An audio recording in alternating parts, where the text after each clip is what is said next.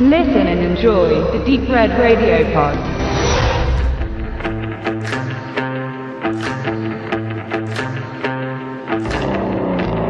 Wieder gerne wird dem Western die Renaissance zugeschrieben, die Auferstehung, die Wiederentdeckung. Zum Beispiel immer dann, wenn ein prominenter Big-Budget-Beitrag in die Kinos kommt. Solche Floskeln sind natürlich Quatsch. Und wer sie verwendet, hat augenscheinlich keine Ahnung von der Materie. Selbstverständlich war die Frequenz von Wild-West-Filmen von Beginn des bewegten Bildes bis in die 60er höher als von den 70ern bis heute. Aber immer wieder trieben sich namenlose Revolverhelden oder historische Legenden der neuen Welt auf den Leinwänden herum und das sogar mit finanziellen Erfolg. Die 80er und 90er waren die Jahrzehnte, in denen der Actionfilm den Western stark in die Schranken verwies, aber dennoch entstanden hervorragende Werke. Silverado 1985, im selben Jahr Pale Rider von Clint Eastwood, Kevin Costners Der mit dem Wolf tanzt 1993, wieder Eastwood mit Unforgiven, erbarmungslos und etwas später Sam Raimis Schneller als der Tod. Nicht zu vergessen 1998 Ravenous, der einen Crossover mit dem Kannibalenfilm wagt und damit gewann. Später hat das auch nochmal bei Bone Tomahawk funktioniert. Die Häufigkeit von Western nahm dann ab der Jahrtausendwende rasch zu,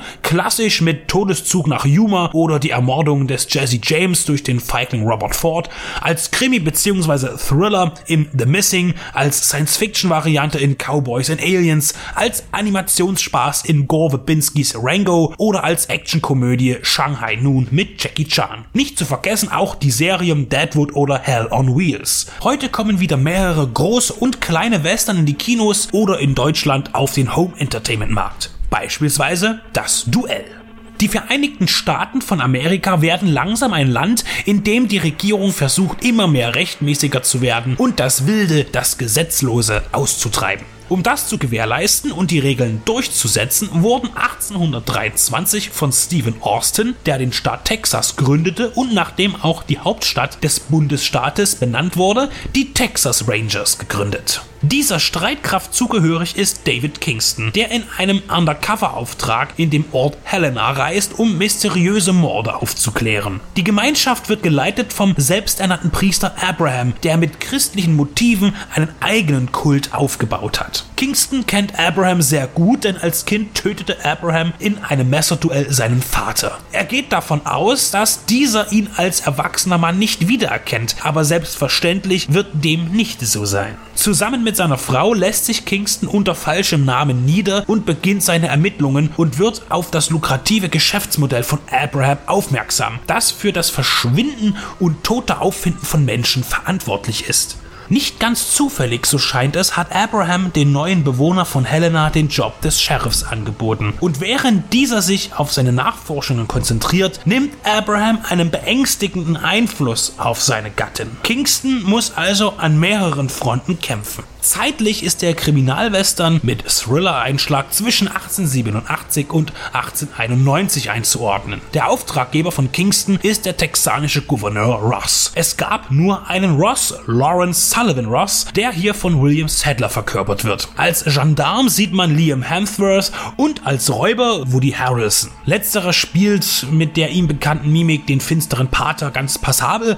Für Hemsworth ist es eine sehr maskuline Rolle, doch auch hinter seinem Dicht dichten Bart und ein paar wirklich harten, kurzen Prügelszenen steckt dann doch der kleine Bruder von Chris und nicht immer kann man den in Gedanken manifestierten Jungspund in seinem Ranger-Charakter ernst nehmen. Obwohl er schon in hartem Actionfach unterwegs war, im wenig sehenswerten Expendables 2 oder in Empire State an der Seite von Dwayne Johnson aber am Ende muss man dann doch zugeben, dass er seine Sache im Allgemeinen sehr gut macht. Das Western-Outfit in das Duell wäre gar nicht unbedingt notwendig gewesen. Die Story passt in jede Zeit. Hier sieht man, dass die Elemente des uramerikanischen Genres nicht nur zweckmäßig verwendet werden, sondern immer mehr auch als einfacher Hintergrund ohne großen Wert auf die inszenatorischen Eigenheiten, Postkutschen, Revolverduelle, ausgedehnte Kneipenschlägereien auskommt. Das Duell der Ernest Dickinsons Surviving the Game und 127 Days zitiert, ersteren gewollter als letzteren, ist keinen Aufschrei der Begeisterung wert. Er ist eine